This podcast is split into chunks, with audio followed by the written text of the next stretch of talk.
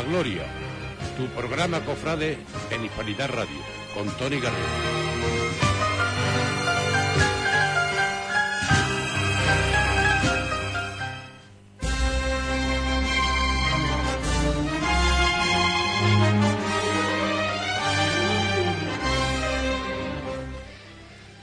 Muy buenas tardes a todos, bienvenidos al programa Cofrade de Hispanidad Radio. Esto es A la Gloria.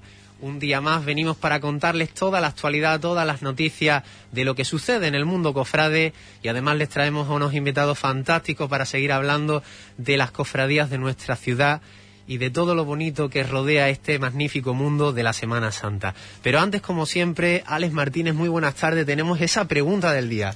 Muy buenas tardes, Tony. Pues la pregunta del día es ¿qué momento te gustaría revivir cuando vuelvan las procesiones de Semana Santa? Pues seguro que son muchos los momentos que estarán ustedes deseando de revivir cuando vuelvan estos pasos a la calle. Así que ya saben, pueden contactarnos a través de la red Instagram, Cofradías Huelva, a través también del chat hispanidadradio.es, en el Facebook A la Gloria, o también en nuestro grupo de WhatsApp, en nuestro chat eh, también de, de Hispanidad Radio, para comentarnos cuál es ese momento que ustedes quieren revivir cuando los pasos vuelvan a la calle. Y nosotros vamos a comenzar nuestro programa hablando de la hermandad más joven, la hermandad más reciente de la Semana Santa de Huelva. Es la hermandad de la Virgen del Prado en su dolor, del barrio de Ligueral, y tenemos eh, bueno, el privilegio de contar con su hermana mayor, con Ángela Ortega. Muy buenas tardes, muchísimas gracias Ángela por estar con nosotros. Buenas tardes, hijo, y yo encantada de estar aquí, nunca había venido y esto está espléndido. Aquí todo me rodea, personas jóvenes, y esto es una gloria. Desde Bien luego que sí. dicho está. A la gloria, ¿verdad, hija que sí? Pues como siempre, nuestro compañero Fran Vázquez, muy buenas tardes, nos va a comentar un poco, líneas generales, eh, sobre la hermandad del Prado en su dolor. Buenas tardes, Tony. Bueno, pues la Hermandad del Prado sitúa su origen en la inquietud de un grupo de jóvenes que procesionaban en Viernes de Dolores en una pequeña cruz. En el año 2008 consiguen procesionar desde el Centro Sociocultural El Lazareto, algo que supone un punto de inflexión para, para que el barrio se volcara con la consecución de una nueva imagen que ese grupo de niños encarga al sevillano Rubén Fernández Parra para ese mismo año, llamándola Virgen del Prado, el nombre de la patrona de Higuera de la Sierra como homenaje al carismático don Francisco Girón. En 2009 tendría, la tendría lugar la primera procesión de la Virgen del Prado. El 11 de noviembre de 2019, mediante decreto episcopal de don José Vilaplana, obispo de Huelva, se produce la elección canónica de la Hermandad de Penitencia de Nuestra Señora del Prado en su dolor. La hermandad fija su sede canónica en la parroquia de San Pablo Apóstol. Poco a poco continúa engrandeciendo su patrimonio, teniendo previsto el estreno del hábito de Nazareno y el palio diseñado por Álvaro Abril. Una hermandad que, pese a su juventud, está avanzando a pasos agigantados, pero sobre todo, fruto de ello es el esfuerzo tan grande que realiza la gente del barrio de Ligueral, Ángela. Sí. Estamos muy adelantados porque hemos estado muchos años por detrás, diremos. Hemos estado ya en el Lazareto muchos años. Entonces, a poco a poco, a pesar de que no ha visto mucho dinero porque éramos todos ellos muy jóvenes y claro, las personas mayores tampoco se implicaban tanto en ese esfuerzo, pero ya darse cuenta que esto es serio, que ha visto muchas personas mayores detrás, pues ya esto es una gloria. La verdad es que está todo el mundo muy contento. Todos los cultos que se hacen, nunca nos vemos solos. Siempre tenemos gente. Y esto para nosotros es un alivio y tener siempre gente detrás de nosotros y todas religiosas y todas atentas a lo que falta. A- en esta pandemia se ha estado llamando a todas las personas mayores por si le hacían falta algo. Porque claro, nosotros tenemos muchos niños, pero esos niños tienen sus abuelos y tienen. Y la verdad es que esto parece que está remitiendo un poquito y parece que también hemos ayudado a eso. En fin, que allí estamos todos alrededor de nuestra reina. Queremos conocer cuál es la historia, cuáles son los orígenes de la hermandad de la Virgen del Prado, Ángela. Cuéntanos Oh, un poco. la hermandad. La hermandad es lo más bonito que yo he vivido en mi vida. También todas las personas y todos los hermanos, ¿verdad? Porque ellos están detrás nuestra y, y- y nosotros queremos que esté delante. ¿Qué es lo que pasa? Que nosotros hemos vivido la ilusión más grande, yo, la ilusión más grande del mundo. Aparte de mi casa, mis hijos, como es natural. Pero eso de yo verme cuando fui una, mi hija venía de, del barrio, como estaba allí, pasó por la calle y de pronto había allí un coche. Un, un Citroën de eso que tú sabes que se abre las puertas por detrás, que se ven, la gente vendía cosillas por la calle y eso. Y me asoma así y veo a Alejandro. Y digo, yo tu casa aquí, dice, pues mira lo que traigo, mira. Cuando aquel joven, con aquella ilusión que traía, me enseña a aquella Virgen liar la bandera de España. Yo me dio tal emoción que yo parece que mi cuerpo me dio como un vuelco. Y, y, lo hemos y yo siempre lo tengo. Eso lo tengo presente siempre. Porque era precioso. Ve aquella Virgen allí acostadita, metida así en la bandera, así liadita. La sacaron, la metieron en la capilla, que por cierto hasta ahora ya es la misma capilla y le pusieron una toquita, que es la primera que es una señora mayor que había. Y le puso dos velitas y entonces abrió la puerta a él para que la gente la viera. Mira, aquello era una maravilla. Ah, cuando yo le vi que tenía muchas lágrimas, yo digo, me parece que yo aquí he descubierto algo nuevo en mi, en mi ser. Yo creo que aquí estoy yo como una experiencia nueva. Y le digo, Alejandro, hijo, ¿y esto como para tú qué vas a hacer? Dice, yo es que quiero hacer una hermandad en el barrio. Digo, pero yo, tú eres muy joven. Y la gente como que no, eso. Digo, pero mira, hijo, tú me tendrás a mí siempre a tu espalda, porque yo no voy a hacer, no tengo la experiencia tuya, aunque sea mayor. Yo estaré siempre, siempre a tu espalda y te ayudaré para que la gente vea que hay personas mayores y responsables. Y la verdad es que, que hemos vivido lo más bonito que he vivido en mi vida. Una flor que se le compra, una toquilla que se regala, mmm, cualquier cosa que tú le hagas a la Virgen para nosotros es una novedad. Y todas estamos al mismo nivel. Todas estamos locas de contenta. Porque son experiencias nuevas que hemos vivido. Y en nuestra edad, por lo menos yo cuento la mía. Eso es una maravilla. Y cuando yo veo a mi Virgen allí, que ya yo la veo montada en su, allí en su altar, que eso es lo que yo quería, hijo. Yo decía, madre mía, ¿cuándo te veré yo a ti montada en un altar? ¿Cuándo te veré yo vestida con aquella cosa tan preciosa que tú tienes? Mira, hijo mío, a mí me pone nerviosa. Hablando yo de mi Virgen me pongo nerviosa, porque es una experiencia tan bonita que yo creo que todas las personas deben de pasar por las hermandades. Porque mira, entre lo que ayudas, entre lo que se comenta, entre ves allí una cosa que tú la has vivido desde que vino, ahora está ya puesta, preciosa, su corona, pero antes no había nada de eso. Y cualquier cosa que se le ponía, a mí me parece que es la reina ya del mundo porque la veo ya como cuando ya una persona se realiza, ya está en su hermandad, mm, ya estamos metidas en el Consejo de Hermandades, estamos en las cofradías, ya está como, como yo tenía la ilusión. Y lo más precioso de todo, que nuestra iglesia ya nos acoge con toda la alegría del mundo. Hemos hecho allí ahora la misa esta de la Inmaculada. Y el, ah, hay un párroco nuevo. Estaba antes don Eugenio y que era... Nosotros, yo decía, a don Eugenio lo, lo, lo conquisto yo rápido. En cuanto queríamos, mira, yo me sentaba ahí, padre, porque mira, padre, porque la Virgen tiene que estar en la iglesia. Padre, porque la Virgen tiene que tener un sitio. Mm, hija, pero es que esto es cosa de niño. Yo decía, padre, pero yo ya no soy una niña. Y yo estoy aquí para ayudarle.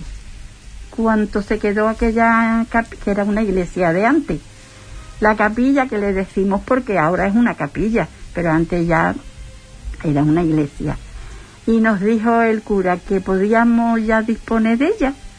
Allí todo el barrio, mira, uno pintando, otro quitando una puerta porque estaba la puerta detrás de donde estaba el altar el otro la, la fachada poniéndole un, un suelo que estaba muy malo, el escalón, todo el mundo volcado. Y cuando ya la vimos montar, traerla de Lazareto para adentro, cuando nosotros entramos allí, y nuestra Virgen entró, aquello para mí fue una maravilla. Yo no sabía expresarme, yo nada más que decía, ay, si parece mi niña, si es que es mi niña, ya está, ya está ya aquí. Ay, qué contenta y toda. Todos mis hermanos, todos iguales. No sé si porque yo lo estoy contando porque estoy yo aquí, ¿verdad, hijo? Mm. Pero yo hablo, creo que hablo por ella. Porque ellas han hecho lo mismo que yo. Allí se ha llorado, nos hemos reído. Mm, En cuanto a la Virgen se viste de oscuro, ya estamos hoy. Parece que está triste. Sí, parece que la Virgen hoy está más triste que otras veces. Nos ponemos todas. Pues aquí nosotros sentimos una cosa muy grande. Y es verdad, hijo. Es verdad que lo sentimos. Y muy bien, entonces ya, pues ya la iglesia nos acogió. Ya empezamos los cultos, ya cuando en la capilla no se puede, porque ahora con esta pandemia, hijo, la capilla es chiquitita. Y como no puede estar muchas personas, pues naturalmente pues acudimos a la parroquia. Y ahora está don Juan, que también estuvo muchos años en el corazón de Jesús. Y si encantador era don Eugenio, el hombre, yo el tiempo que lo llevo conociendo, me parece igual. Ya él también, lo que os haga falta, y ya estamos integrados muy cómodamente. Sí, yo, sí. Y allí estamos con nuestra Virgen, que está preciosa. Está preciosa y además, Ángela, estáis trabajando muchísimo, estáis creciendo Ah. muchísimo porque, eh, bueno, pues prácticamente llegó en 2011, si no me equivoco, llegó Sí, la Virgen era, sí. y, y a día de hoy ya tenéis ese proyecto de la, de la- Ah. de hábito nazareno, ya tenéis realidad la peana del nuevo diseño de palio de, de Álvaro Abril, es decir, que, que estáis trabajando en, en crear ese palio, ese paso de palio. Se está trabajando muchísimo. Y, y lo que queremos es que todo quede ya, todo asentado, que tengamos todo que sea bueno, que no haya que comprar hoy, mañana quitarlo porque no sirva. Si hay que estarse tres años, no pasa nada, como si fuera cuatro. Pero que lo que se haga sirva para siempre. Hombre, cuando ya se llevó como está nuestras vírgenes del centro, pues cambiarán como todo el mundo. Pero ahora mismo lo que queremos que todo lo que se vaya comprando esté bien comprado. Todo sea todo acorde una cosa con otra. Que los hábitos que ya lo tenemos, vamos, que ya están haciéndolo, pues que vaya acorde con la hermandad. Que los jarrones, si tuviera las jarras son preciosas, pero todo acorde con el paso porque las cosas hay que hacerlas todas con sentido, con tranquilidad, sin prisa, todo coordinado, personas expertas, porque aquí diremos que somos mayores, hay gente muy jóvenes, porque tenemos jóvenes también, pero siempre queremos que todo vaya con el mismo son, que no se salga del sitio que queremos. Y el proyecto es precioso. No sabemos lo que tardará, porque tiempo no nos marcamos. Pero el tiempo que tarde, que sea ese y ya esté elegido. Las varas, cuando se hagan, pues que sean con el mismo sentido. El escudo ya está hecho para que todo vaya acorde. No coge una cosa de un lado y otra cosa de otra. No, sino todo que esté acorde. Yo creo que es lo más bonito. Y Alejandro y todas las personas que estamos alrededor, pues hablamos y se, con- se confirma que eso es lo que queremos. Y es de bonito, hijo, precioso, a ver si vas por allí. Sí, sí. Sabéis que siempre sí, soy sí. asiduo a ir porque me Sí. encanta. Esta Navidad hemos echado mucho de menos, de hecho, el, bueno, la zambomba, ¿no? Que hacíamos Ay. todas las Navidades, en las que ahí se ve, bueno, se ve siempre, lo que es el barrio de Ligueral, lo que es la Hermandad del Prado. en- Vamos allí, todo lo, yo te, ya, ya te he dicho que todo lo que hacemos, si hacemos la cruz, si hacemos una fiesta, si hacemos la zambomba que se llena, aquello, porque aquello yo tenía ese bar, bueno, lo tenía y lo tengo, pero yo no lo alquilé ni nada, porque después te mareas lo de los alquileres y teniendo para ir viviendo tampoco hace falta tanto. En la vida hace falta tener mm, calidad de vida y, y estar con las personas y comunicarse. No hace falta agencia tanto. Yo herba se quitó y se quitó. y tú no sabes para qué está, para las cositas de que hace falta. La silla, pues para el parque. Eh, la hornilla, pues allí se queda. Un frigorífico que hace falta, allí se queda. En fin, que allí está el almacén para nuestra vida. Y con todas esas cosas, al final estáis trabajando, estáis creciendo, lo hemos dicho, el hábito nazarena, ya tenéis el escudo, ya sois hermandad, hace ya más de un año oficial de- de penitencia. Eh, bueno, el palio, el diseño de palio de Álvaro Abril, tenéis ya la corona, eh, la peana, estáis poco a poco también consiguiendo la candelería. Es decir, eh, cada viernes de Dolores, una vez que volvamos a ver los pasos en la calle, vamos a ver eh, un paso a paso de lo que es una hermandad joven que está creciendo sin marcarse el plazo, que yo creo que es importante, No, pero es- haciendo bien las cosas. Hombre, el plazo en tu mente siempre suele estar. ¿Por qué? Porque tú dices, mira, si en este año he hecho yo esto, en el año que viene llegaremos a esto. Entonces siempre las personas no son tontas, el- la idea está, ¿verdad? Pero a pesar de esa idea no hay que correr, porque el que corre no adelanta, porque las piernas se atraban muchas veces con cosas que ocurren. Entonces yo y mi corporación, diremoslo así, porque somos todos hermanos. Allí no el grande, el chico, yo porque soy hermana mayor, la otra porque es secretaria. Allí, cuando hace falta, allí estamos toda la gente. Y si hay que limpiar, tú eres hermana mayor como si fuera la hermana chica. Eso hay que limpiar. Y cuando hay eso, todo el mundo ayuda. Porque la hermandad se hace así, que la palabra lo dice. ¿Una hermandad qué? Una unión de personas que se quieren, que quieren ayudar al prójimo, que todo no es para, para ley, que es para ayudar también a la medida de tus circunstancias. Y yo estoy muy contenta, hijo. Yo no te puedo hablar nada más de eso. Desde luego rebosas alegría, nos la contagia, a los que tenemos la suerte de conocer lo que es la Hermandad del Prado, desde luego mm, sabemos que lo que dice es cierto y Yo- queremos invitar a que todo el mundo conozca a la Virgen y conozca a la Hermandad. Sí, yo, mm, verá, no te puedo decir a lo mejor nombres, grandeza, historia, porque no tenemos, pero lo único que te puedo hablar es con mi corazón. Y mi corazón dice que yo estoy muy contenta y muy alegre por dentro. Y todas las que están alrededor mío, allí, que si la tesorera que cose, que si la otra que ayuda, que si la otra venía a limpiar, que todas somos iguales. Allí no hay ni la más grande ni la más chica. El hermano que viene, cómo está, cómo no está, qué te ha pasado, qué tiene tu familia. Un chiquillo hace un cumpleaños. Hijo, pues feliz año, qué pasa, cómo está tu casa. ¿Cómo- Porque esa es la unión. Otra cosa no hay que sí. todos los que quieran mm, rentejear, que sepan que las hermandades se hacen para colaborar con tu barrio, con el pueblo, con la ciudad, con lo que tú puedas. Pero sí que siempre hay que hablar con el corazón.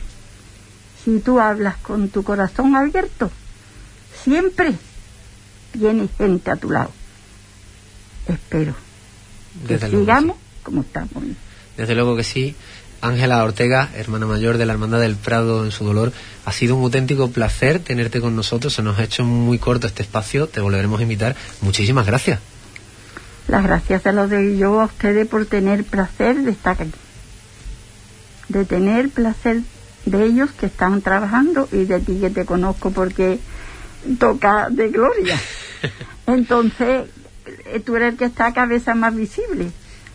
Pues me alegro mucho de estar aquí, hijo. Un auténtico Que privilegio. nos haya invitado. Un placer y volveremos a, a tenerla con nosotros a Ángela Ortega, hermana mayor de la Hermandad del Prado, una hermandad que está creciendo muchísimo, la más joven de, de la Semana Santa de Huelva como hermandad oficial de penitencia, pero está creciendo muchísimo. Alex Martínez, cuéntanos cuáles son esos comentarios de la gente a la pregunta que lanzamos. Vamos a repetir un momento la pregunta, Tony, es ¿qué momento te gustaría revivir cuando vuelvan las procesiones de Semana Santa y por qué? Unas, y nos comenta Jarillo que su momento sería una saeta en las casitas bajas de Pérez Cubilla. Yo también opino lo mismo porque me gustaría volver a ver, a ver mi hermandad. Alberto Barbuena que nos dice cuando el domingo de Ramos se abren las puertas en el polvorín sale el Señor de la Sagrada Cena y suena la marcha real. Ese es un momento que recordaría. Daniel Quintero Romero que su momento sería volver a realizar estación de penitencia y disfrutar de mi Cristo de la humildad. Jagoba López Barba que nos dice que el momento que le gustaría revivir sería la recogida de la hermandad de estudiantes desde su pasaje, esa seriedad que le caracteriza a Sones de la Virgen del Valle. Pues esas son las opiniones, ya sabéis que todavía estáis a tiempo de enviarnos más. Recordemos, por cierto, esta pregunta que está patrocinada por nuestro patrocinador oficial, IMASAT. Y, y, bueno, y todavía han estado ustedes a tiempo de, seguir participando y comentar cuál es ese momento que quieren revivir una vez que haya procesiones en la calle. Les vamos a dejar a continuación con un reportaje fotográfico de nuestros colaboradores Fran Vázquez y Manuel González Olivares sobre esas eh, vírgenes, esas veneraciones de las distintas vírgenes con motivo de la festividad de la Inmaculada Concepción. Vean esas imágenes, disfruten también lo que están escuchando a través de las ondas de la música porque es una auténtica delicia para nuestros sentidos.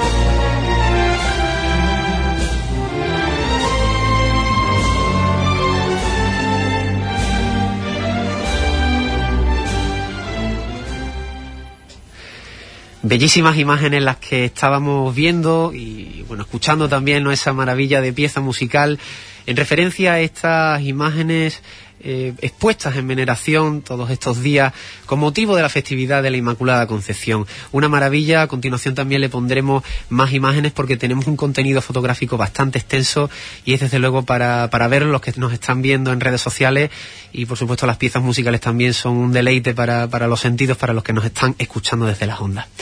A continuación vamos a hablar sobre el mundo del costal, vamos a hablar sobre lo que son los capataces, los costaleros. Y para ello tenemos un invitado pues que conoce bastante además del tema, un invitado muy especial, nos alegramos de, de tenerle con nosotros, él es Fernando Melgar, capataz, corrígeme si me equivoco, de la Virgen del Rosario, del Resucitado, de Corona Espina, de la Merced, eh, alguna se me escapa por ahí, del Prado, que hemos tenido Prado, ahora. De la Virgen del Rosario Gloriosa. De, de, de, momento. De momento. Muy buenas noches, muchísimas buenas gracias noches. por estar con nosotros. Encantado de estar por aquí con vosotros. Os sigo mucho y te doy la enhorabuena porque está haciendo un programa vamos, que, está estupendamente bien. Muchas gracias. Pues nosotros queríamos conocer, como si no supiéramos nada del tema, los que nos están escuchando, eh, qué es el mundo del costal, cómo se organizan los costaleros, eh, qué son esas palabras de igualar, riar. Queremos aprender desde cero eh, cuál es el mundo del costal. Fernando, cuéntanos un poco. Hombre, lo primero que habría que remontarse a, lo que ha sido la Semana Santa a lo largo de los siglos y los, la, las distintas personas que han formado parte de ella, ¿no? Desde los primeros años de... Estamos hablando del siglo XIII, siglo XIV, de las primeras hermandades que llevaban a lo mejor un crucificado de mano, un crucificado pequeñito que lo llevaba un hermano. Luego ya a raíz del concilio de Trento se empezó, como todos sabéis, a potenciar la Semana Santa y entonces empezaron las famosas rocas. Las rocas eran como si fuera una cabalgata de carnaval. Y tenía las figuras de la pasión y las tenía sobre un carro. Y entonces a partir de ahí pues ya con la llegada del barroco empezaron las imágenes, barroco un poquito antes, pues ya las típicas imágenes de madera policromada, entonces empezaron a montar en paso, ¿no? Y entonces ese el movimiento de los pasos era a, base de brazos, a base de bracero. Principio eran andas pequeñas, se llevaban por fuera, luego se le fueron añadiendo imágenes y ya lo que empezaron, por ejemplo, en, en el sur de Italia, en la parte de Nápoles, creo que fue, eh, que los famosos faquini, que no sé si he visto unos pasos grandes que llevan una especie de estructura larga hacia arriba, que lo llevan con los costales, y entonces aparece en, la catedral de Sevilla en el siglo XVI por ahí el primer costalero dibujado que, que llevaba la custodia del cuerpo. Imagínate la custodia del cuerpo que son 400 kilos de plata, más el paso, lo que tenía que sufrir esa criatura. y entonces a lo, a lo largo del tiempo, pues entonces por la gente que se dedicaba a la carga, pues se dedicó a, meterse de costalero, lo que pasa es que esto es un mundo que no se ha mirado hasta prácticamente el siglo XX. No se tiene, se tiene muy poco conocimiento de capataces antiguos. Hay un tal Teisidó que sacó en el siglo XVIII la hermandad de, bueno, las hermandades que tienen muy bien organizados los archivos, la Macarena, el Gran Poder. Pero a partir del siglo XX, principio del XX, pues ya es cuando se empieza a la gente un poquito a interesar por el mundo este. Y de ahí viene, de, viene de los braceros, de, los, de la gente que descargaba de los areneros del muelle, de los de los de la gente que estivaba en los puertos, y en fin, de, los entradores de, mercancía de, la gente que estaba muy trabajada. Y era un mundo muy cerrado, muy a su manera muy elitista. ¿Cuántos costaleros suele llevar? Bueno, depende también un poco, imagino, de las dimensiones del paso, cómo se reparten, eh, cómo cargan el peso. Cuéntanos un poco todas esas características. Bueno, al principio Mm, ya te digo, los capataces del muelle, los capataces de... eran los que organizaban las cuadrillas. La gente del muelle sí sabía cargar los barcos, y esto es un detalle muy importante porque cargaban los barcos para que no se desestivaran, para que no se volcaran. Entonces sabían igualar los pesos. Y eso era muy importante porque luego cuando llegaban a, los pasos era muy importante las igualas de los costaleros. ¿Para qué? Para que le duraran toda la semana. Entonces, a raíz de ahí hemos aprendido, lo, hemos eso ha ido evolucionando, la técnica se ha ido depurando hasta hoy en día. Pero claro, tú imagínate una hermandad que pasaba por unas calles que tenían un lomo muy grande porque tenía la corriente al centro, pues entonces los corrientes tenían que ser mucho más bajitos. O luego otra que tuviera la corriente al medio, los corrientes tenían que ser más altos. Y se buscaba, y sobre todo los, los pasos eran de muy bajísima estatura. Eran unos pasos que si tú lo ves ahora en fotografía, vamos, estamos hablando de para unos 40, una cosa así, o sea que estarían a unos 20 o 25 del suelo para levantar, esos hombres. Y fíjate un día detrás de otro y la misma cuadrilla. Entonces, a partir de eso, pues hoy en día se ha ido depurando la técnica hasta que se igualan por estatura. La primera igualada, hay varias igualadas, porque la igualada empieza. Mm, la igualada es un puzzle que tú tienes que componer, tú llevas tu idea, y a veces te sale mejor, a veces te sale peor. Lo primero que tiene que hacer es una igualdad de fuerza. La igualdad de fuerza es intentar abrochar los bancos del paso, los costeros del paso, los barcones, como lo decimos nosotros, con la gente más fuerte, y a partir de ahí la gente un poquito más, más endeble y la metiendo hacia adentro. O no, depende del trabajo del paso.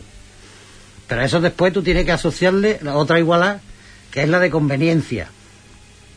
Es yo tengo un patero muy fuerte, pero no tiene experiencia en llevar la pata, yo tengo que poner uno que sepa llevar la pata porque si no me va a dar la noche. Y sin embargo, eh, tengo que ponerle a otro más fuerte al lado porque, claro, lo menos va a llevar la pata solo. Y luego tú tienes que mirar la, la, la, igualdad que viene de la amistad, del compañerismo, de esto, de familia. Tú pones cinco hermanos juntos en una pata Imagínate que te, y eso no se hunde nunca en la vida, porque eso están, están enmadrados y eso, eso, eso no hunde. O sea, hay montones de detalles que tú tienes que fijarte en la igualdad, que al final el resultado es el examen en la calle. Después en la calle eh, hay distintos, ¿cómo llamarlo? Eh, fases se podría denominar quizás.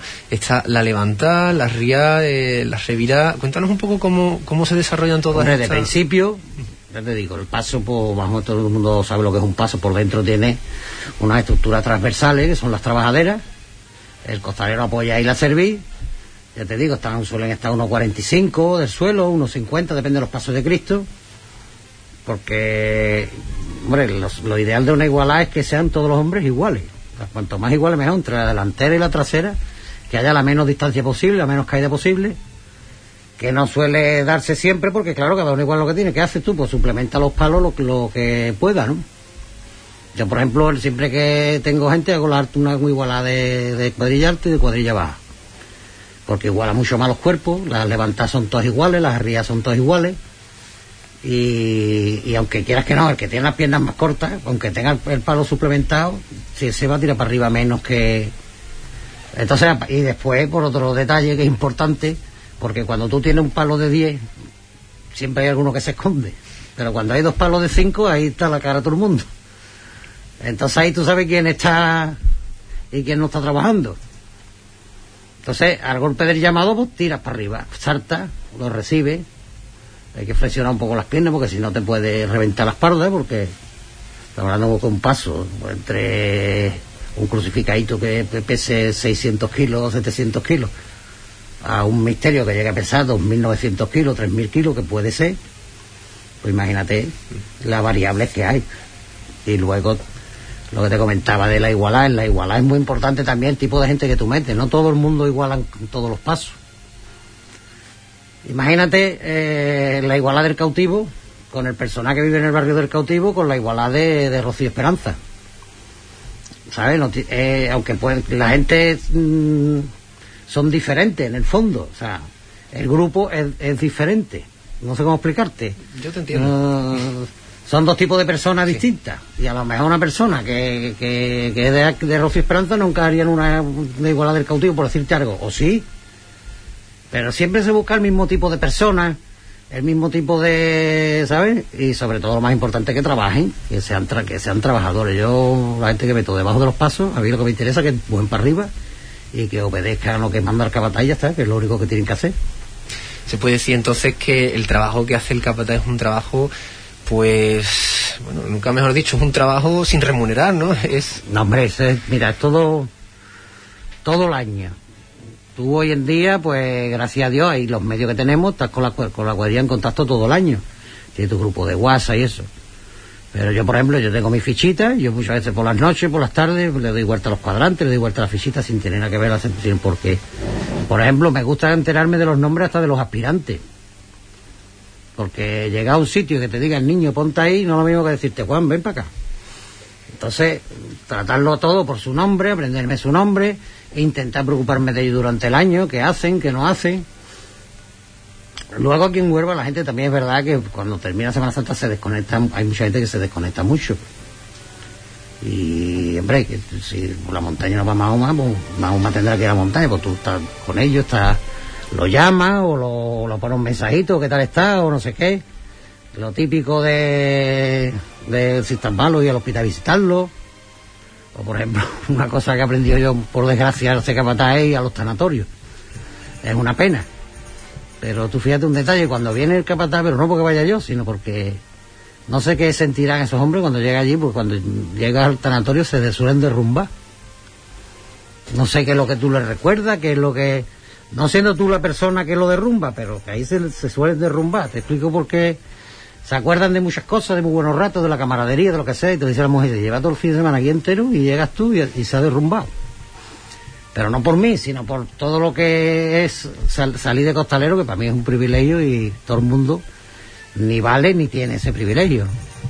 Metiéndonos un poco ya en el aspecto personal, ¿no? Las vivencias que has tenido como capataz, eh, quería preguntarte en primer lugar cómo es eh, llevar a cabo una salida tan complicada como, como la que lleva la Virgen del Rosario, en la que tenéis que, bueno, lidiar con una puerta pues, de dimensiones justísimas, ¿no? Hombre, en, el, en todos los oficios, si lo catalogamos como un oficio, que para mí lo es, pues hay en la estación de penitencia una serie de personas que están haciendo estación de penitencia y otras personas que están trabajando. Y además pueden ser igual de hermano de la hermandad que cualquiera o más antiguo que cualquiera. Hay una serie de auxiliares que si la hermandad mm, los tiene, pagan su papeleta de sitio, si no los tiene que contratar.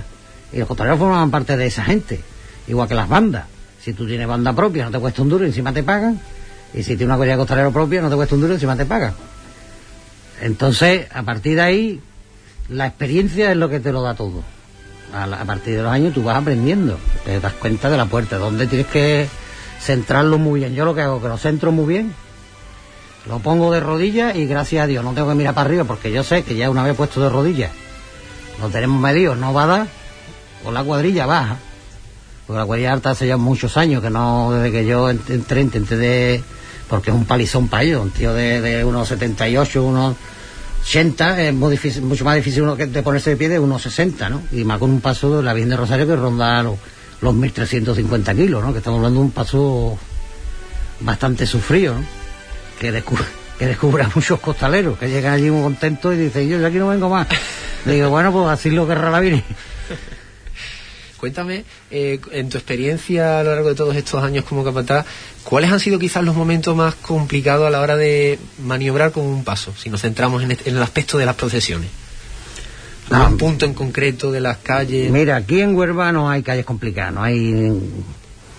Vamos, pues, ahí puede haber un trocito ese del callejón del Santo Entierro, y porque a mí no hay ninguna calle complicada aquí en Huelva. Yo, por ejemplo, el...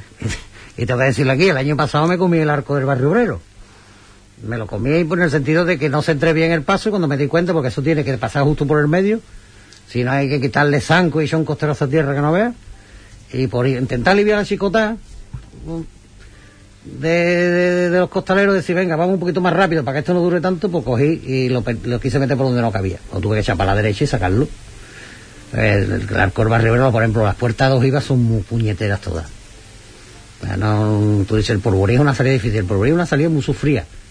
Pero quizás sea más difícil a lo mejor San Pedro, por la ojiva que tiene, porque por ejemplo la Concepción tiene unas medidas muy buenas, la Concepción salen los pasos de Palvero San Pedro, como tú enganchas un bar aquí de en medio que no lo veas, forma la del tigre, porque las puertas, y luego hay muchas puertas, como la de la Merced, por ejemplo, que el cansé no está centrado con la puerta, es muy estrecha.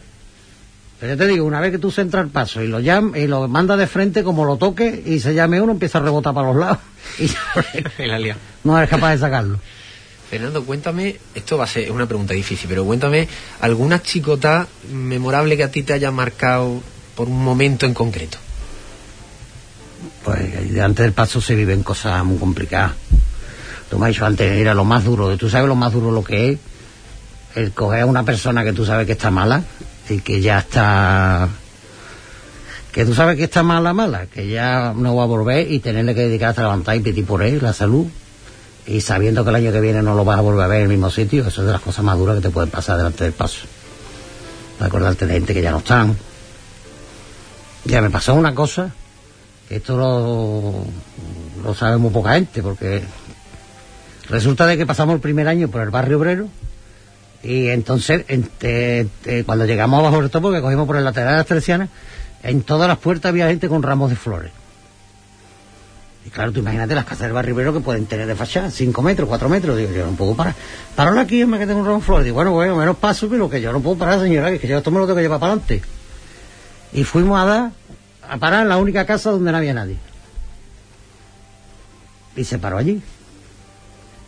Ah, levantamos, nos fuimos y a los, sí, fue el martes santo, el lunes santo, que fue, andando yendo para el polvorín, me para un, hombre y me dice, mira hijo, muchas gracias por pararme en paso delante de, mi casa, porque es que mi madre estaba en la cama, se estaba muriendo y una vez que pasó el paso se, se murió. Y sintió la Virgen y pegó el, y, y- y tú, te quedas. Dice, esto es más fuerte de lo que parece, ¿no? Y eso hay cosas que tú incluso sin darte cuenta te pasan. que- y yo que hay que ver que, que bien iba la Virgen en tal sitio, que no sé qué, que me enamoró, que me gustó. Pero cuando tú, ya te digo, los momentos más duros cuando tú tienes que, después anécdotas de cachondeo y eso, millones, ¿no? Hombre, yo me acuerdo una vez que a un compañero mío se le cayó el anillo de boda que se había casado y estaba, le molestaba y estaba el tío con su anillo y estábamos los dos debajo del paso de la Virgen de Rosario. En aquellos años que salíamos 36 íbamos a, a la guerra de las Galias. Y se le cayó el anillo. Y en ese momento estaba yo fuera, pues estaba echando un cigarro, porque claro, te decía un cigarro, hay cuatro en la parte. Dice, Fernando, Fernando, que se me ha caído el anillo. Que a ver si lo encuentras. Dice, yo como voy a encontrar el anillo tuyo aquí, en la calle Concesión. Oye, pues mira, pasa. Le digo a la Virgen, digo, a ver si encontramos anillo de este hombre. Pasa el, paso, pasa la banda, pasa la cofradía, miro para el suelo, pum, el anillo. Hombre, y luego con la Virgen, ya el año que llovió, en el año 2016, íbamos de vuelta como un tiro, vamos, íbamos a adelantar a Cristo por la derecha y todo.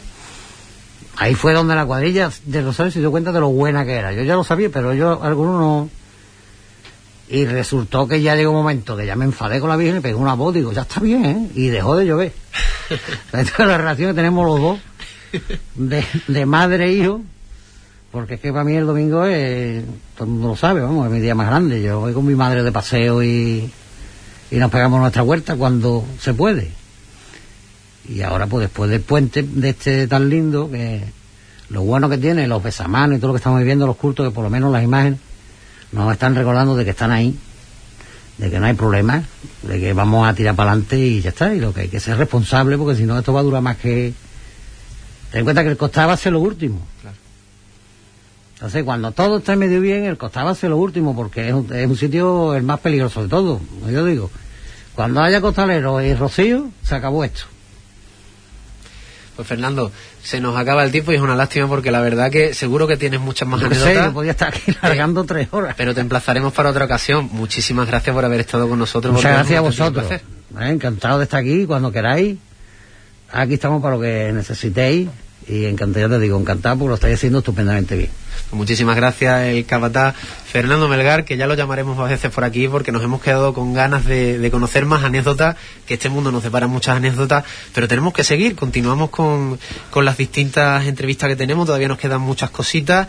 Así que si les parece les vamos a dar paso a las imágenes de, más fotografías de las de, bueno de, de las eh, vírgenes expuestas en veneración por la festividad de la Inmaculada Concepción y ahora continuamos con otra entrevista.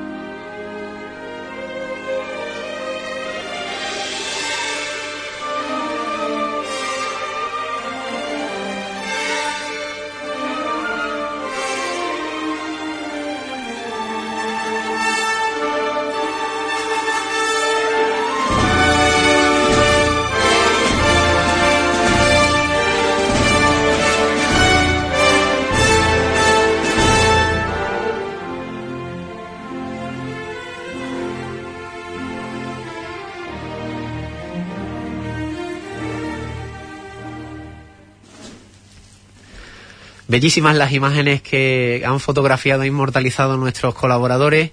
Continuamos con el programa. Tenemos también un tercer invitado. Queremos hablar no solo de hermandades de penitencia, también de hermandades de gloria. Y en concreto vamos a hablar de la Hermandad de Montemayor de Huelva, la filial de, la capital onubense. Y para ello les traemos al presidente de la Junta Gestora, José Manuel Vélez. Muchísimas gracias, Josema, por estar con nosotros. Muy buenas noches. Buenas noches, un placer para mí esta también mi casa, ¿no? Porque con Idea Radio, gracias a Dios, he estado muchas veces, ¿no?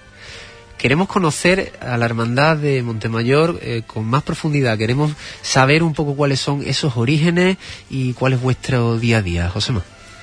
Pues bien, pues vamos, eh, ha venido la pregunta como anillo al dedo, ¿no? La hermandad ayer, eh, día 8 de, de diciembre, cumplió 64 años de su fundación, ¿sabes? Actualmente es la, la segunda la segunda eh, que ocupa lugar en- entre las filiales de Montemayor. La primera es la hermandad de Sevilla, que es del mismo año, pero es de unos días antes de... Se proclamó como hermandad unos días antes de, Huelva. Eh, y bien, y en fin, eh, esto fue obra de... Esta creación de esta hermandad fue obra de, de Mogreño, vinculado a Huelva, por sus trabajos y demás. En el que cabe de, de destacar que- que han sido los más conocidos, también fueron fundadores de la Hermandad de las Tres Caídas de Huelva, como fue Paco Contioso y como fue eh, Fermín Tello, Camacho. Y la, la hermandad resurgió desde ahí, ¿no? Desde ahí, de, de gente de, de Moguer, que por sus circunstancias laborales eh, estaban en Huelva y, y, en fin, y dado la vinculación, dado la, la- la vinculación con el pueblo de Moguer, que está relativamente muy cerca de Huelva, pues claro, eh, optaron por crear esta hermandad, ¿no? Esta hermandad de filial de Montemayor. Y, en fin, pues nada, hasta la fecha, ¿no? Desde aquí pues, hay que agradecerle a ellos el legado que nos han dejado, ¿no? Que es bastante grande. Ustedes, ah, bueno, aunque ahora no, por supuesto no se puede vivir, pero eh, llevéis a cabo esa romería de, de- a, a la Virgen de Montemayor en Moguer. Cuéntanos un poco cómo os organizáis, es decir, salís desde la parroquia del Sagrado Corazón de Jesús, donde estáis establecidos. Sí, sí. Y cuéntanos un poco cuál es esa experiencia, en qué fecha se produce. Bien, bueno, desde aquí invitar a todo el mundo que lo conozca, que lo conozca.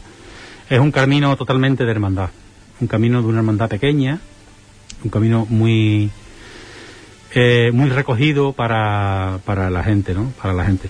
Eh, la verdad que sí, que salimos del Porborín, salimos del Porborín, salimos el viernes antes de la, de la romería. Bueno, la romería en Moguer empieza ese viernes, ese segundo viernes de, mayo, por la tarde. La hermandad matriz hace allí la, la misa por la tarde, ¿sabes? Y, pero la hermandad de Huelva sale por la mañana debido a que hay que hacer un trecho de, de, uno, de unos kilómetros, ¿no? Eh, la misa es a las 9 de la mañana, la misa de Romero es a las 9 de la mañana en el, en el Porborín, y a continuación de la misa pues salimos hacia, hacia Moguer, ¿no? Nos reciben los niños de- del Colegio de las Teresianas, le cantan a la Virgen unas cositas, de aquí agradecerle a todos los profesores y las hermanas teresianas que están intentando de inculcar un poco esa, esa tradición. Eh, y ya a continuación pues vamos en dirección a Francisco Montenegro para hacer el Ángelus en Colón. En el monumento a la, a la fe descu- de- descubridora que nosotros en Huelva le decimos Colón porque para nosotros es Colón En Colón, creo. en la punta del cebo. Y entonces, pues allí, después del Ángelus, nada, tomamos algo ligerito porque sí que vamos a almorzamos en la Rábida. Almorzamos en la Rábida y la hermandad matriz, bueno, la hermandad matriz no, es la única que tiene, no tienen filiales. Eh, la hermandad de, mm, de Palos, de la, de la Virgen de, ¿De los milagros? de los milagros, exactamente, nos ceden su, su, su casa hermandad que está en la Rábida para lo que nosotros queramos. Desde que la hermandad empezó a hacer el camino, eh, siempre se han brindado. Siempre que se le ha pedido, que se le ha hecho la petición, se hace una petición en toda regla, de hermandad a hermandad, eh, siempre, no, siempre no- nos han dejado el sitio para poder acampar delante de ellos y utilizar los servicios de ellos, los baños y demás. Y claro, la hermandad le hace una ofrenda floral a la Virgen de los Milagros. Es un acto muy bonito, muy, muy, eh, entrañable. Y a continuación, sobre las cuatro y media o así, partimos para, para Moguer, desde allí. Eh, partimos por el camino de abajo del, de- del embarcadero, del embarcadero de la Rábida, pasamos por delante del foro iberoamericano y cogemos todo ese camino que llega hasta la, hasta la fontanilla. Bordea todo el, todo el río, que es muy bonito. Esa ahí tiene unos parajes muy bonitos. Y, y- llega hasta la fontanilla. En las fontanillas cruzamos la carretera y cogemos un camino que allí en Palo dicen el camino de la fresa. Es un camino que utilizan mucho todos la- la- los que están, los que tienen campos de fresa y demás, que pasamos por muchísimos. Hasta, hasta Moguer. En Moguer entramos por la parte de atrás de la ermita. Sobre las nueve de la noche, cosas así. Y ya a continuación por la romería, ¿no? La romería con todos sus actos y todas sus representaciones de la hermandad. Eh, los el sábado, el sábado, mm, eh, an- an- antes del sábado quiero quiero hacer hincapié en la entrada de la de la hermandad en la romería. Es muy es muy bonita.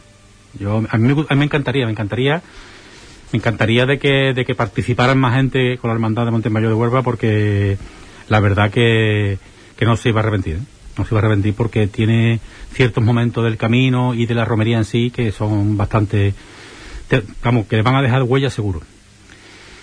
Eh, el sábado a la una de la tarde es la, es la presentación de todas las filiales, de las siete filiales que tiene actualmente.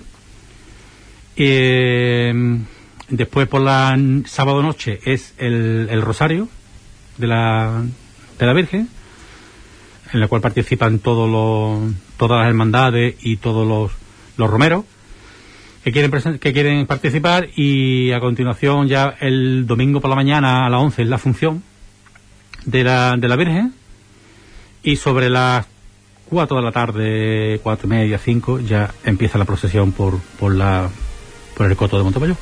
Visita todas las hermandades, hace un recorrido establecido que, va- que pasa por la puerta de, de todas las hermandades hasta ya la recogida.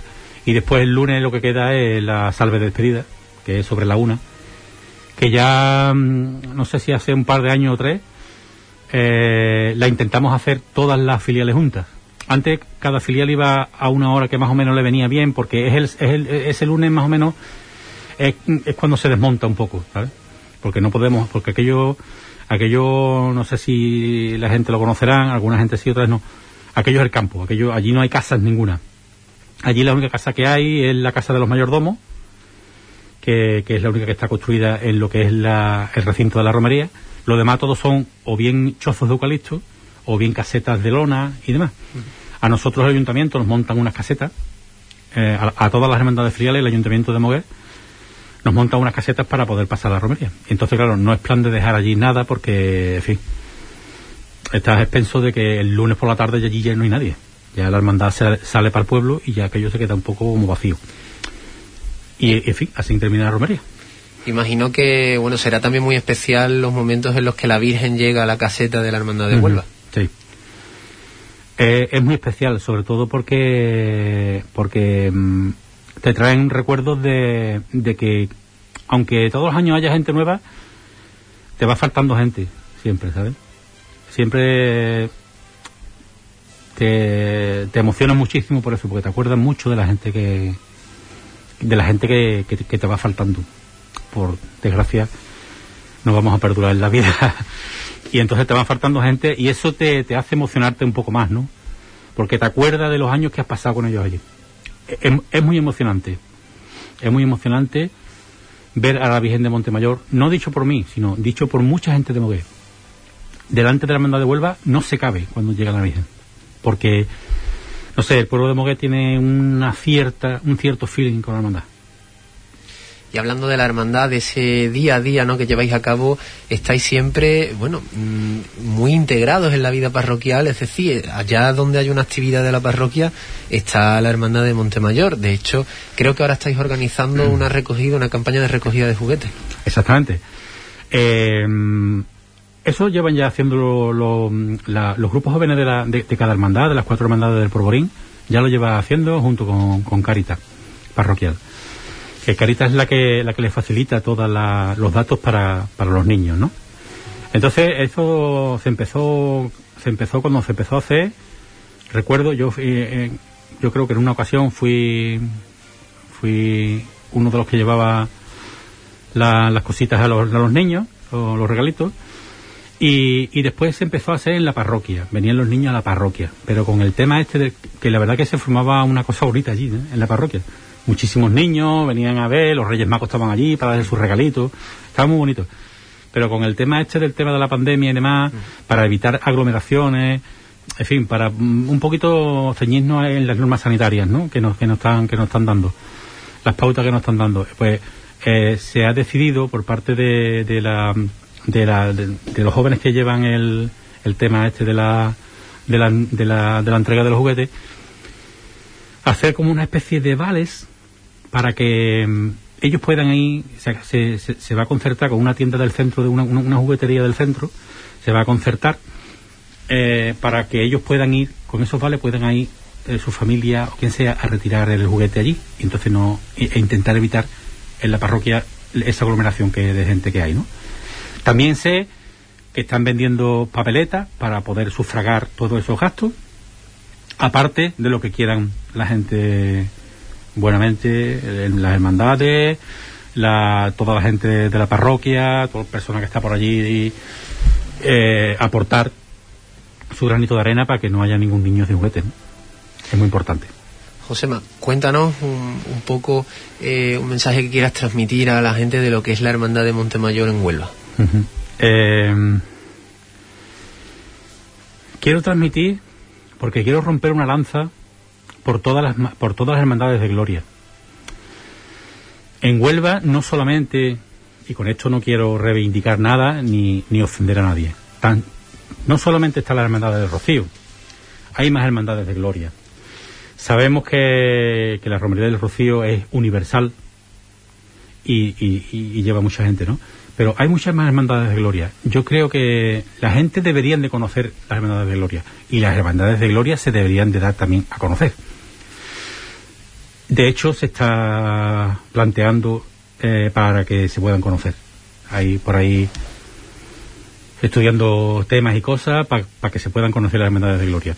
La hermandad de Montemayor de Huelva es una hermandad que yo, como he dicho antes, que tiene 64 años, que son muchos años, eh, que está dispuesta y abierta a todo lo nubense que quiera participar con ella, que está siempre dispuesta y los que estamos antes, ahora y los que estarán, estaremos siempre dispuestos para ayudar a todo el que nos lo pida, como siempre, que somos de un barrio muy señero con respecto a hermandades hablando, y que la verdad que eh, todos los que quieran participar de nuestra romería o que quieran venir con nosotros al camino, que ahí están, que están las, abiertas, las puertas abiertas, que disfruten y que conozcan la hermandad.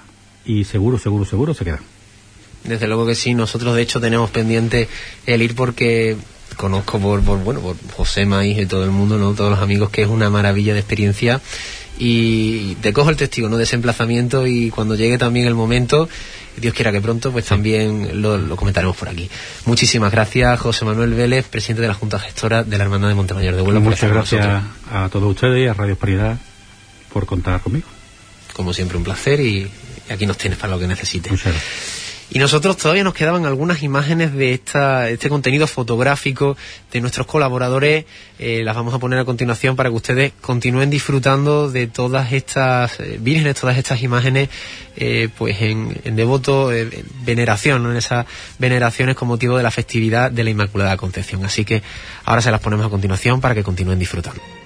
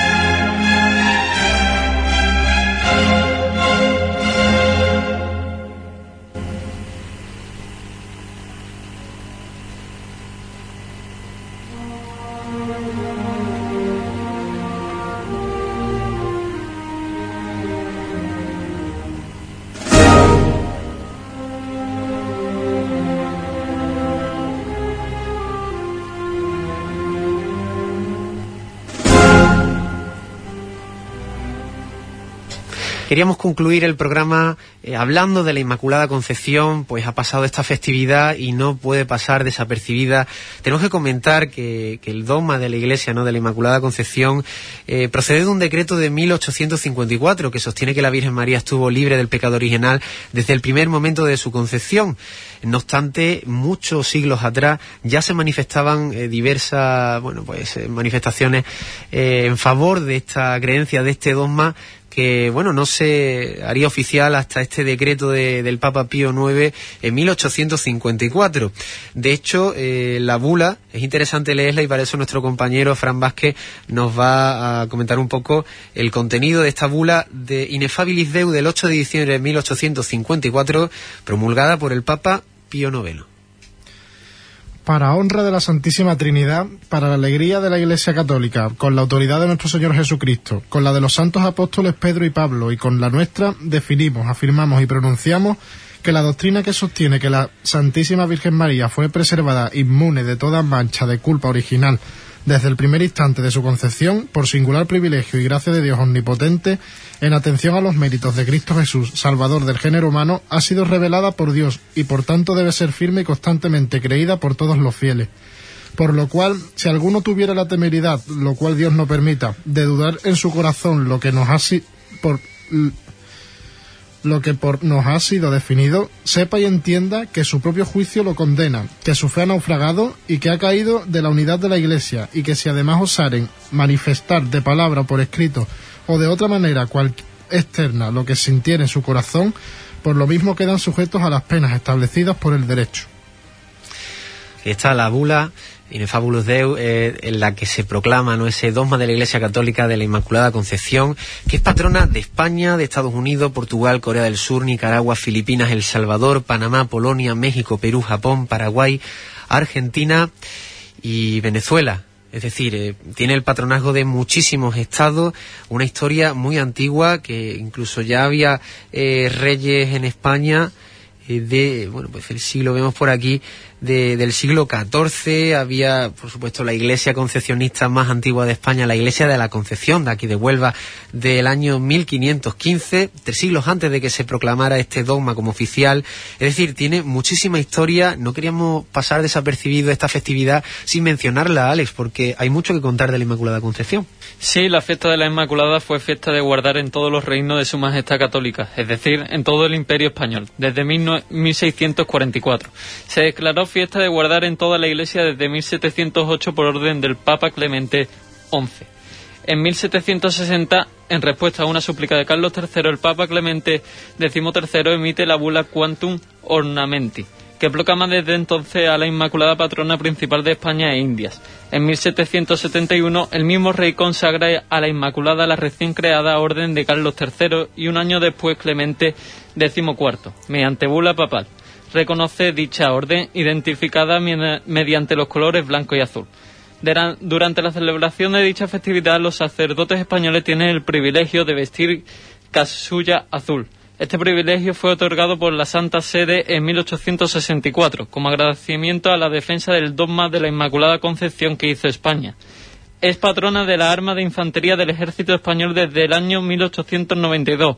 Es patrona también del cuerpo eclesiástico del ejército y del Estado Mayor del, del cuerpo jurídico y de la farmacia militar. Los colegios oficiales de los farmacéuticos y las facultades de farmacia también la tienen como patrona desde luego una vocación muy importante que también tiene eh, antecedente, vamos a llamar, milagroso.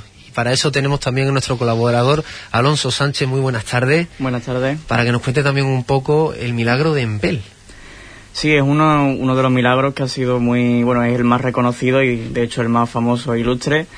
Y ha sido especialmente destacado porque fue en el año 1585 cuando el tercio, el tercio viejo de Zamora, comandado por el maestre Arias de Bobadilla, se encontraba en, territorio flamenco y a pesar de que era un ejército que no estaba muy desarrollado, solamente tenía unos 5.000 hombres, el ejército flamenco era mucho mayor y temían que ya la derrota era prácticamente asegurada.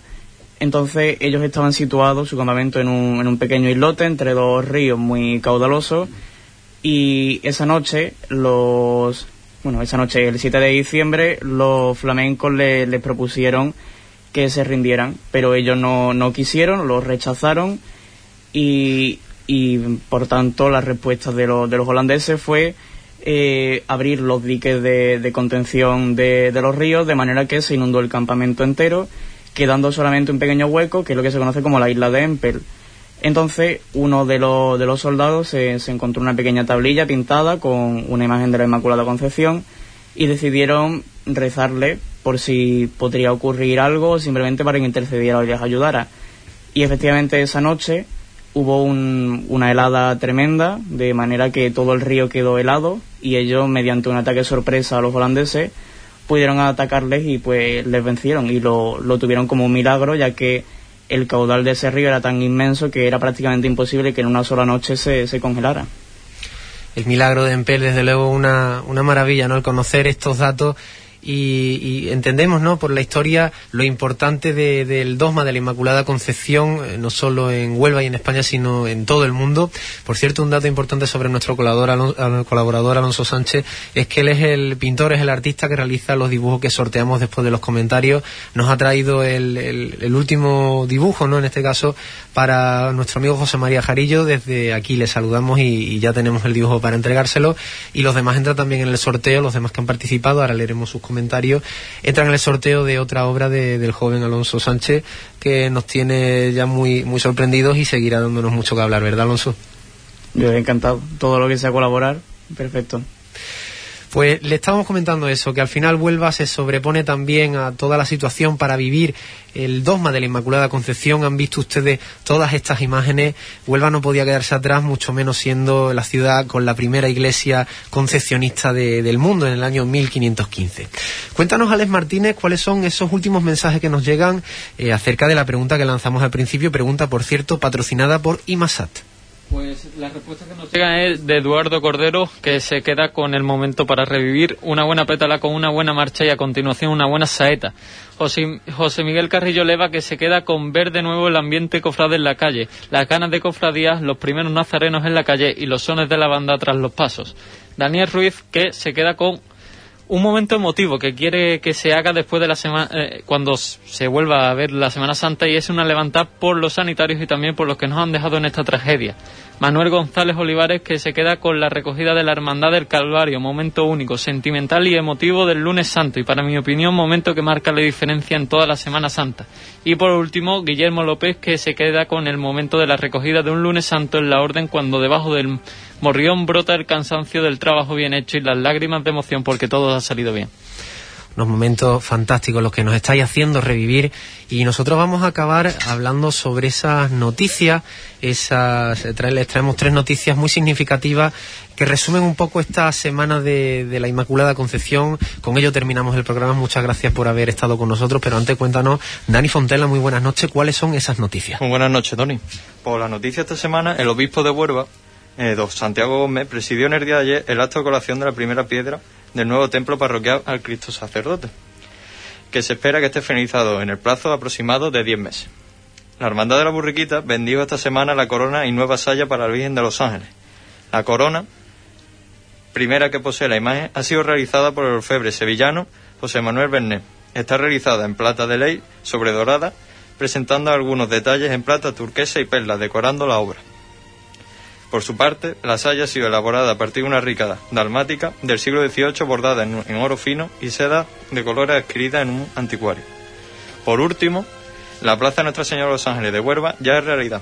Después de que ayer, día de la Inmaculada Concepción, el alcalde, Gabriel Cruz, haya inaugurado este espacio público con la bendición del párroco de la, de la Mayor de San Pedro, José Arturo Domínguez, y la presencia de componentes de la Hermandad de Burriquita. Un monolito identifica desde hoy como la Plaza de Nuestra Señora de los Ángeles, al espacio de la calle de hoy contigua al edificio Aragón, a la misma farda de la Mayor de San Pedro. El monolito contiene un azulejo con una foto de la Virgen anclado en una plancha de acero, con un color marrón oxidado, que simboliza la orden franciscana, congregación cuyo origen gira en torno a la vocación de la Virgen de los Ángeles. Esas eran las noticias más destacadas de esta semana de la Inmaculada Concepción. Esto ha sido todo por hoy, pero ya saben que el miércoles que viene podrán seguir escuchándonos en el 101.8 FM, los miércoles a partir de las 8, también en nuestro Instagram Cofradías Huelva o en el Facebook A la Gloria.